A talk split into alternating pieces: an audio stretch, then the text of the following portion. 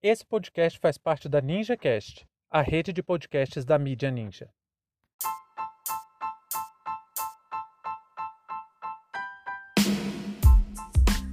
Racismo e xenofobia no assassinato de Moise Kabangabe.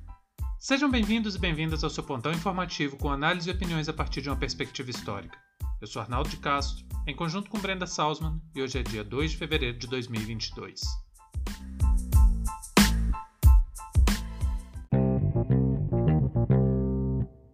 O assassinato brutal do estudante de arquitetura Moise Kabangabe acabou expondo mais uma vez a crueldade que uma sociedade construída sobre a égide do racismo pode oferecer. O jovem de 24 anos chegou ao Brasil em 2014 e era mais um entre as centenas de refugiados que partiram da República Democrática do Congo para o país do futebol, na esperança de fugir dos horrores da guerra. Entretanto, diferente do que sonhava, o país do samba não ofereceu dignidade e qualidade de vida, mas sim linchamento, pauladas e morte. Moise foi amarrado, enforcado e surrado até a morte, por cobrar de seu empregador a quantia de 200 reais pelos serviços prestados pelo rapaz ao quiosque Tropicália, na orla da Barra da Tijuca, na zona oeste do Rio de Janeiro. A brutalidade brasileira fez mais uma vítima congolesa, que tinha esperanças de um futuro melhor no país do carnaval.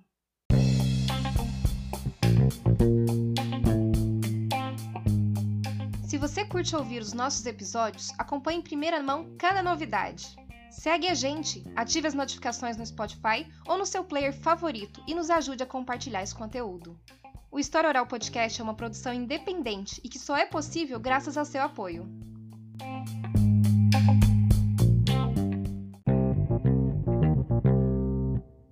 Pelas mãos de cinco homens, o Brasil assassinou Moise Kabangabe no último dia 24. A mítica terra acolhedora que recebe todas as culturas de braços abertos não passa de apenas mais um cartão postal para gringo ver. É bem verdade que somos reconhecidos como o melhor destino para refugiados, que somos um povo acolhedor.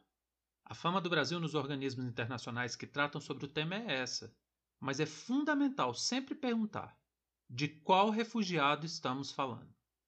E foi na dissertação da Lumena Aleluia que encontramos várias referências para questionar essa mentira tão bem consolidada no imaginário popular de que o Brasil é a terra de todas as culturas.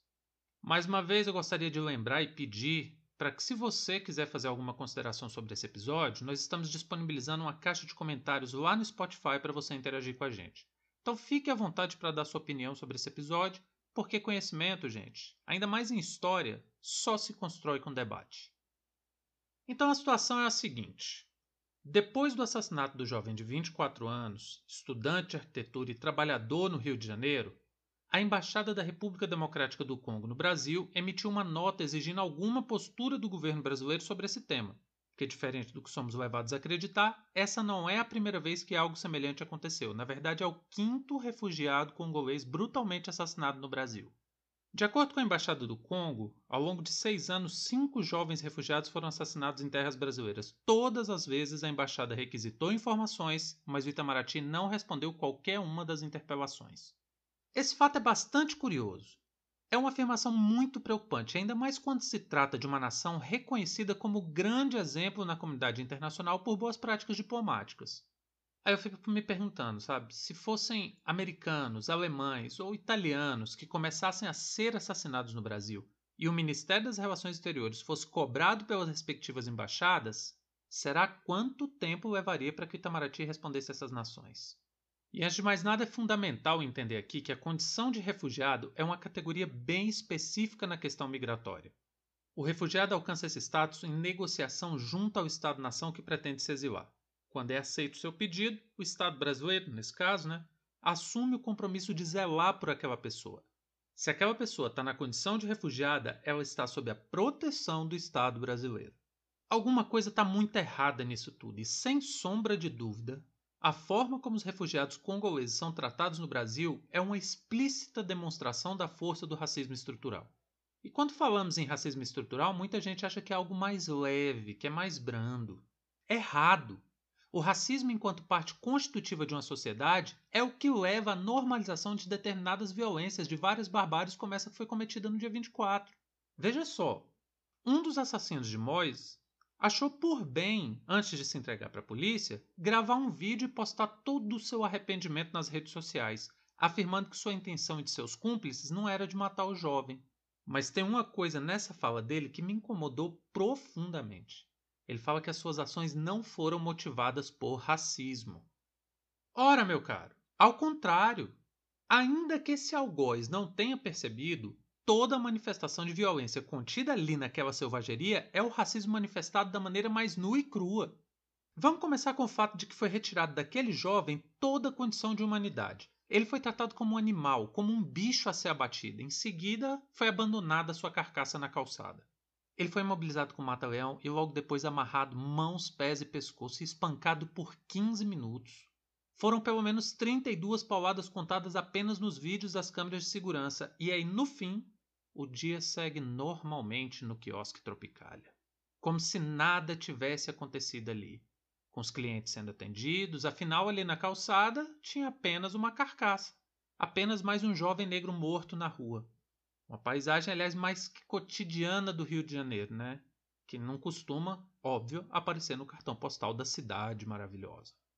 Olha, o Brasil falhou e continua falhando enquanto projeto civilizatório. E muito disso porque ainda tentamos disfarçar o racismo constitutivo dessa nação. O mito da democracia racial de Gilberto Freire, que acalentou os teóricos e acadêmicos do século passado, apesar de ainda reverberar como ópera nos ouvidos racistas, não se sustenta frente a um simples olhar para a nossa realidade. Nós vivemos em uma nação constituída basicamente por migrantes. De um lado, os invasores europeus, que massacraram diversas nações indígenas e instalou portugueses por aqui. De outro, a resistência, a combatividade e a sobrevivência de povos que amargaram quase quatro séculos de escravidão, sequestros, tortura e assassinato em massa. E é dentro dessa lógica que foi formada, forjada a tal nacionalidade brasileira. E pasmem, foi precisamente do Congo que vieram a maioria dos escravizados do Rio de Janeiro. O Rio de Janeiro, aliás, chegou a ter quase metade da sua população composta por escravizados no século XIX.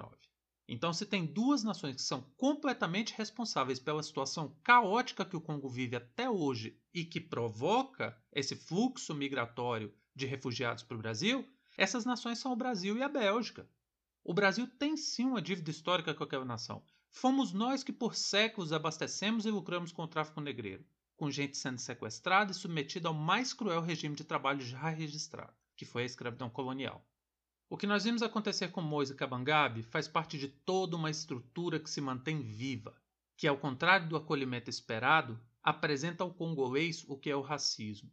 Ao pisar do lado de cá do Atlântico, um jovem refugiado conheceu a pauladas de uma só vez o racismo, o descaso do Estado brasileiro com os refugiados, os efeitos da informalidade trabalhista e a crueldade carioca, o Estado miliciano com profundas raízes escravocratas.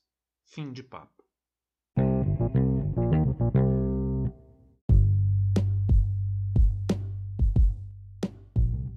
O História Oral Podcast é uma produção independente e conta com seu apoio para dar continuidade às nossas atividades.